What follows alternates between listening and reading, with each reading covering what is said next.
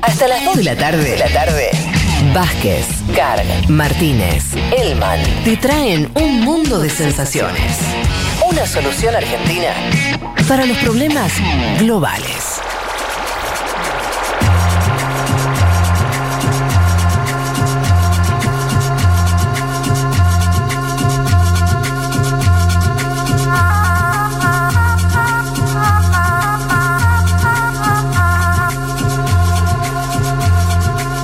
Vamos a meternos en Brasil entonces, semana caliente, eh, crisis, aunque esto es decir lo mismo de siempre, crisis del gobierno de Bolsonaro, pero ya metámonos, sino en la novedad que tiene que ver con ese famoso video. El video, solamente te tiro esto y, y ya para entrar en contexto, Juan, eh, el video es un video de una reunión ministerial de hace unas semanas Sí, atrás, ¿no es sí. cierto? No era de ahora, de hecho estaba Moro. Del día 22 de abril. Claro, un mes atrás. 22 de abril. ¿Y por qué desató tanto, tanto alboroto esa revelación? Bien, empecemos. Eh, eh, Brasil es, al momento de hacer esta columna, el segundo país del mundo con más casos de COVID-19, detrás de la principal potencia mundial, los Estados Unidos.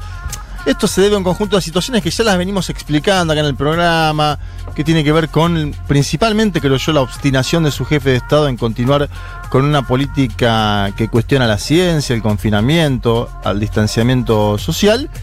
Y además, como vos decís, Fede, en el medio Bolsonaro fue perdiendo aliados, porque vos mencionás a Sergio Moro, el exministro de Justicia, también se fueron Mandetta, también se fue Teich, diversos funcionarios dejaron sus cargos.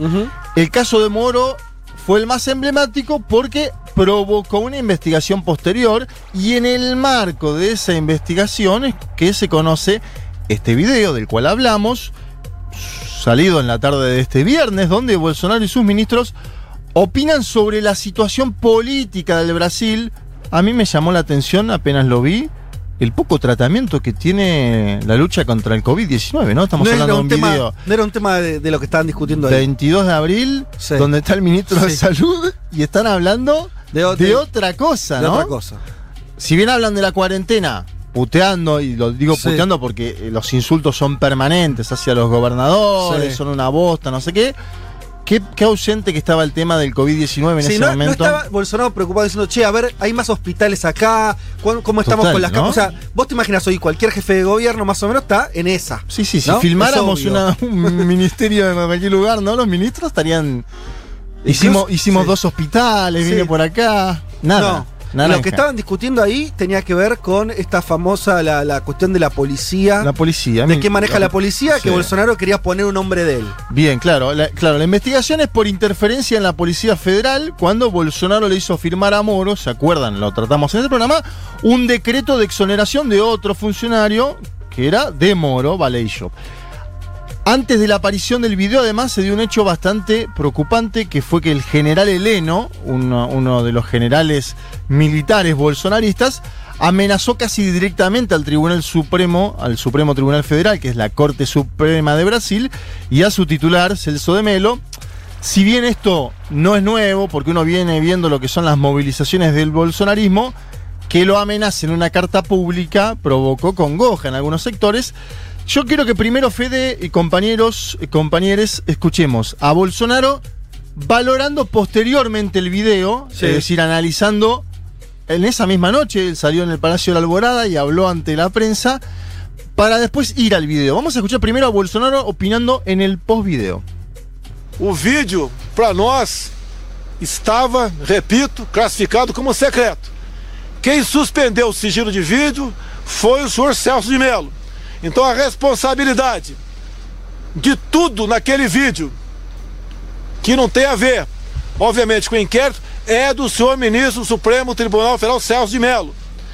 Qual parte do vídeo contenha a mínima comprovação que houve interferência minha na superintendência do Rio ou de qualquer outro estado ou na diretoria geral da Polícia Federal. Zero. Não tem nada. Bueno, ahí estaba. Bolsonaro diciendo dos cosas. Tranqui estaba, ¿no? Primero Estaba algo, tranquilo chavo. primero algo que es verdad, que, que Sí. no, era un, no era un video abierto. No. No. verdad, es cierto. es De hecho, el que lo decide es un juez. Claro. El que dice, bueno, vamos a publicar esto es un- tiene que pasar por una decisión judicial porque era una grabación interna. Sí, totalmente. Pero después dice, no tienen nada, tienen cero, en un tono enojado, después de haber visto un video, a ver, cualquiera que lo vio, al menos dos minutos, sabe que ahí hay cosas gruesas, ¿no? Cosas importantes. Eh, incluso decía eh, Bolsonaro en esa misma conferencia que no iba a entregar su celular. Bueno, en el medio Celso de Melo pidió eh, el celular de, Bolsonaro. Fue lo que provocó que el general Heleno se, se enoje. También Bolsonaro en esta conferencia la que menciono y la que traigo el audio, le pegó a Moro volviendo a hacer énfasis en que el ex ministro tenía todo para ayudar a cambiar a Brasil y que se precipitó con su decisión de salir del gobierno. ¿Qué, qué es lo que, que es más grave que está, que, que dice ahí en, en- en esa reunión de ministros, que lo deja expuesto a él? ¿Lo querés escuchar directo de él y después lo Me analizamos? encantaría. Escuchemos a Jair Mesías Bolsonaro en su eh, cumbre ministerial del día 22 de abril diciendo lo siguiente. Já tentei trocar gente da segurança nossa no Janeiro, oficialmente, e não consegui. Isso acabou. Eu não vou esperar fuder minha família toda, de sacanagem, ou amigos meus, porque eu não posso trocar alguém da segurança na ponta da linha que pertence à estrutura nossa. Vai trocar. Se não puder trocar, troca o chefe dele. Pode trocar o chefe dele? Troca o ministro. E não dá pra trabalhar assim, fica difícil. Por isso, vou interferir. E ponto final, pô. Não é ameaça, não é uma extrapolação da minha parte, é uma verdade. Eu quero todo mundo armado. Que povo armado jamais será escravizado. Bueno, desopilante el final. Desopilante todo, pero el final esto de el pueblo armado jamás será esclavizado. Jair Bolsonaro pidiendo que la población de Brasil se arme. Antes dijo, si yo no puedo cambiar a, a, a- a la gente de la, de la Policía Federal sin decir la Policía Federal, cambia el ministro. Cambia, decir- cambia el jefe, si no puedo cambiar el jefe, cambia el ministro. Exacto. Diciendo, no me importa. ¿Es que interferencia? en- dijo interferencia, Claro. sí. lo- él mismo Sí, acepta. él, él habla de intervenir, o sea, Sí, sí, sí, sí, explícitamente sí, dice intervención. Totalmente. Eh, En Argentina es distinto. eh, en Brasil las hay como. O sea, el presidente no puede. Eso hay que Hay una autonomía de parte de las, las decisiones de el ministro de seguridad en torno a la policía federal. Por eso es toda esta, esta denuncia que hace Sergio Moro diciendo este tipo me quiere intervenir la policía federal porque están investigando a su familia, que es otra cosa que Claro. dice Bolsonaro en este audio. No voy a permitir que jodan con mi familia y con mis amigos, dice Bolsonaro a los gritos, y si quiero cambiar a alguien lo cambio y no me importa nada. Bueno, ese es el corazón de, por, de que todos de ahí salieron a decir si Bolsonaro con esto no podía ser sometido a juicio político, no se revivó todo eso. A ver, es un claro mensaje a Moro, aparte que Moro estaba sentado ahí. Mm. Moro estaba sentado ahí el 22 de abril. Un mensaje a Moro directo. En otro tramo interesante para analizar, bastante desquiciado de parte de que es el presidente de la principal potencia latinoamericana, Bolsonaro enumera sus banderas. No sé si escuchaste esa parte que No. es muy, muy fuerte. Él dice: familia, Dios, Brasil, armamento, ¿Qué? libertad de expresión Ah, sí, sí. y libre mercado. Para, me gustó porque se le fue ocurrido. Las primeras las tenía claras, ¿no? Eh, Dios, familia, esa Familia, le Dios faltó y Brasil la tiene. no se le- no- Pero después empezó como a. Viste que hay unos segundos, como que se demora y dice, y tal, y tal, y última Armamento. mercado. No, no, pero arma- cuando tira armamento la Escuchemos cuarta. eso, por favor. Porque arma- familia, Dios, Brasil, armamento, libertad de expresión y libre mercado. El que no acepte eso, dice, escuchen, está en el gobierno equivocado. Espere al 2022 a Almin, Almin es del PCDB, a Haddad, Haddad es del PT, o a Lula, dice. Y va a ser feliz con ellos. Yo quiero a todo el mundo armado. A ver, nos causa gracia. No, es tremendo. Pero es tremendo que un presidente diga esto y que numere como cuarta de sus banderas al armamento, ¿no? Como un libertario de. Twitter, ¿viste? Que va Sí, sacando y sí, va como exacto. Libre comercio, Es- capitalismo. Ya- Libertario 77 podría ser para mí el usuario de O este. 64. Sí. Y pará, pará. Porque para mí, mirando bien el video, lo miré las dos horas, la verdad que. Ah, ¿te quedaste las sí, dos horas? las miré enteras. A ver, lo peor no es Bolsonaro, ¿eh? Sí, o son otros ministros, más fachos todavía. Viste que siempre uno dice lo mejor y lo peor en general son, la- la- a ver, aquellos estadistas que llegan a lo, abajo de esos estadistas. siempre es un poquito peor todo. Sí. En general, incluso con los buenos gobiernos, uno Sí, dice, sí, che, miraste presidente. Y abajo, y bueno, abajo viene medio blandengue. Sí. Cuando tenés presidentes malos, no quiero generalizar con esto, pero hay ministros acá que son más bolsonaristas que Bolsonaro. Claro, sí, sí, sí. El ministro de Educación, Ah, Weintraub, dijo, Nazi directamente. Coloque a esos vagabundos en la cárcel, empezando por el Supremo Tribunal Federal. O sea, está hablando. No, es tremendo. Nos causa gracia, de vuelta, las y los oyentes. Nos causa gracia el nivel que tiene. Si, si nosotros estuviéramos hoy en Brasil, no, no sé, estaríamos No, no. llorando o no haciendo este programa. Sí. Eh, y en otra parte, Weintraub eh, señala que odiaba al Partido Comunista y al término pueblo indígena. Que odiaba al Ajá. término pueblo indígena. Ahí eso es lo que dice eh, Juan Elman, un tuitero. Bueno, vamos a escuchar. Por favor. Porque, porque digo, también en este contexto, eh, y a nosotros nos suena hiper disparatado esto, pero para mí está expresando algo de la sociedad brasilera. Y lo quiero decir en esos términos. Bolsonaro, aún hoy, en estas circunstancias, expresa algo de la población brasilera que es al menos el 20%, que es al menos el 30%. Él está hablando a un sector, a un segmento. Esto no es joda, muchacho. Hay gente que vio ese video y que le pareció bien ese Claro, que video sigue con Bolsonaro, que sigue que la base sigue con Bolsonaro. que lo sigue apoyando. Por eso quiero traer a alguien que al lado de Bolsonaro parece un estadista. Fue un, un señor que avaló un impeachment, que se hizo cargo de ese impeachment. Estoy hablando de Michel Temer, expresidente para mí de facto de Brasil. Otros dirán que fue un presidente democrático. Bueno, asumió tras un impeachment donde no había juicio de responsabilidad sobre la expresidenta Dilma. Quiero que escuchemos a Temer hablando sobre el juego, el juego, atención, Ejecutivo Parlamento. Michel Temer. E eu penso que, pelo menos, eu estou vendo uma movimentação do presidente para trazer uma parte do Congresso Nacional para apoiá-lo, aliás, fazer uma base parlamentar, que, a meu modo de ver, já deveria ter sido feita logo no início eh, do governo. Se ele tiver uma base parlamentar eh, mais ou menos sólida, ou seja, de no mínimo 172 deputados, a denúncia, embora eh, oferecida à Câmara dos Deputados, não vai, não vai prosperar. E daí, se prosperar, volto a dizer, ah, vai para o ministro Celso de Mello e o ministro Celso de Mello vai verificar se recebe ou não recebe denúncia. E recebida a denúncia é que começa basicamente a fase processual ah, do, do inquérito. Né? Bien. ¿Por qué lo traje a Michel Temer? Eh, Michel Temer lo que dijo en ese audio que acabamos de escuchar es, veo un movimiento del presidente en la Cámara de Diputados, dice como diciendo, ojo, esto es largo. Para mí le faltó decir, yo ya la pasé muchachos, Sí. esta, ¿eh? Esta la pasé. Pero eh, él no, justamente, él nunca le peligró el Congreso.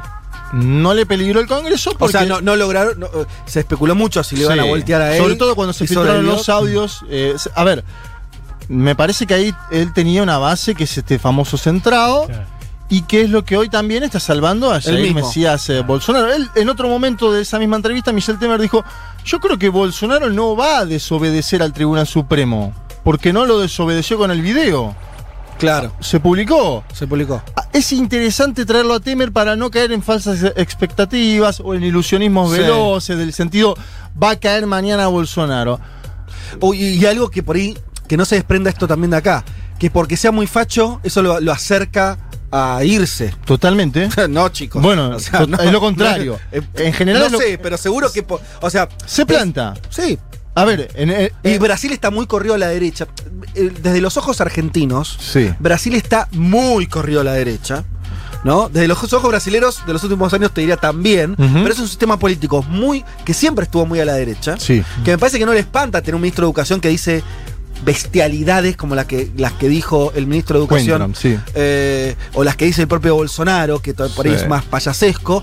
Lo único que está pasando es que los medios están ahora en contra de Bolsonaro. Claro. Pero es la única novedad. El sistema político mira, ¿no es cierto? Se mira, está atento. Yo traje también a Temer porque para mí Temer inauguró en Brasil una modalidad que es plantarse contra viento y marea. Temer tenía 3% de popularidad. Bolsonaro tiene 30. 10 veces más. Sí. Entonces, atención, atención a eso. Y además tiene un, un movimiento de ida y vuelta con los partidos del centrado que consiste en esto que comentamos antes, en negociar apoyos por subsistencia Incluso esta semana Bolsonaro, antes de la aparición de este video, estaba logrando una mayor sintonía con los gobernadores. Algunos hablaban, algunos medios de Brasil hablaban de una luna de miel con los gobernadores Mm. durante esta semana, algo que analizó también Temer. eh, eh, claro, después sale un video donde le dice bosta a todos y no queda bien Bolsonaro con los gobernadores. Son una bosta. eh, de- bueno, en fin. Lo cierto es que, más allá de todo este afer, este afer es la superestructura. Por abajo el COVID sigue golpeando con fuerza Brasil. Eh, Michael Ryan, el director del programa de emergencias de la Organización Mundial de la Salud, dijo el viernes, atención a esto, Sudamérica se convirtió en el nuevo epicentro, esto es algo que tenemos que tomar nota todos los países sudamericanos. Él dice, vemos el número de casos aumentar en muchos países, hay mucha preocupación en torno a ellos, pero claramente el más afectado por el momento es Brasil. La OMS está prestando atención a Brasil porque piensa que es el epicentro mundial del COVID próximo. Lo decimos de vuelta. Más de 21.000 muertos y 340.000 infectados. Vos lo dijiste, Fede, la semana pasada. Todas las proyecciones serias que hay sobre Brasil son muy preocupantes, de verdad. Todas las curvas que uno mire de proyección son muy preocupantes. Tan preocupantes como estos videos multiplican los datos que conocemos. Aparte, se habla de un- una subnotificación impresionante en casi todo el país. Es que cuando tenés tan descontrolada la tasa de contagio, es casi imposible que, y más si el Estado es Brasil, no es Alemania, ¿no? Eh, vos tengas un. eh, tengas a toda la población, o sea, sepas el alcance real del virus. Es muy difícil. Muy difícil. Sobre todo cuando lo tenés descontrolado. Está totalmente ¿No? descontrolado, es lo que vos decís, está descontrolado. Y cada semana que pasa es lo que decimos antes cuando vos lo, lo presentás la columna. Parece tocar un nuevo fondo, que es Mm. decir, Bolsonaro en jaque, no en jaque. Sí, Bolsonaro está permanentemente en jaque, pero sigue ahí plantándose. Son dos elementos como en simultáneo. Eh, sigue haciendo papelones, pero hace papelones porque sigue en el Palacio Plan Alto, porque si no, no estaría haciendo lo que hace. Vamos a seguir analizando la cuestión de, de Brasil, que para mí, y de vuelta, y sin exagerar, lo que pasa en Brasil con el coronavirus tiene un impacto a nivel eh, latinoamericano muy fuerte. Y vamos a seguir analizando cómo sigue el tema de Bolsonaro en el gobierno. Si se sigue plantando, si no se sigue plantando, cómo se planta, qué hacen los medios de comunicación, qué hacen los gobernadores, qué, ¿Qué hará los- Sergio Moro. ¿Y qué hacen los empresarios? Porque a mí me parece que lo- son los otros que eh, más por ahí en silencio. Y de lo que se habla poco. Pero me parece que él, eh, cuando digo me parece es. eh, Es una generalización lo que voy a decir. Pero. Daría la impresión que lo- la cabeza de un empresario promedio en Brasil no es tan distinta a la que la cabeza de Bolsonaro. Bueno, ahí está. No, no pareciera que haya tanta distancia en su autoritarismo, lo que cree sobre la democracia, lo que cree sobre las minorías, lo que Sí. cree sobre los pobres de Brasil. Sí, a ver, este video que pasaron las dos horas, a cualquier politólogo del mundo lo tiene que preocupar, porque es un señor eh, autoritario hablando. Ahora, lo que sí vos, a un empresario paulista. Y no sé si lo ve tan ¿Lo, lejano. lo preocupa fuerte o dice, che, mirá cómo que se planta? Con un, con un dato ahí es que Paulo Guedes estaba sentado ahí. O sea, yo miraría qué pasa con la estructura de Guedes y si efectivamente los militares van a tener más peso en la formulación económica. Porque Bueno. si hay un escenario pronto donde Guedes se va Claro. y se le saca un Está poco bien. el apoyo político del mercado, bueno, ahí sí me parece que podría haber un cambio. Claro. Eso que plantea Juan es Guedes. interesante. Pero lo bancó a Guedes en esa conferencia. Sí. Viste que ahí él, él- él dice, con el único que no tengo problema, creo que dice algo así. eh, en dice, eh, es con él. No, él dice, yo inter- intervengo en todos los ministerios, dice. Sí. Bueno, con el único que no tengo que intervenir es el de, eh, el de Pablo Guedes, porque la verdad eh, eh, está haciendo todo bien. Algo así. Eran dice. momentos donde se hablaba de que Braga Neto se iba a quedar con parte del Ministerio de Economía. Entonces también me parece que ahí le tiró un dulce. Mm. Y aparte, como para también no pelearse con dos Eso ministros civiles a la vez, Guedes es civil y Moro era ministro Claro. civil. Bueno, eh, complejo el panorama brasilero, pero creo, no sé si trajimos algo de este, claridad, pero por lo menos le dedicamos unos cuantos minutos a esto.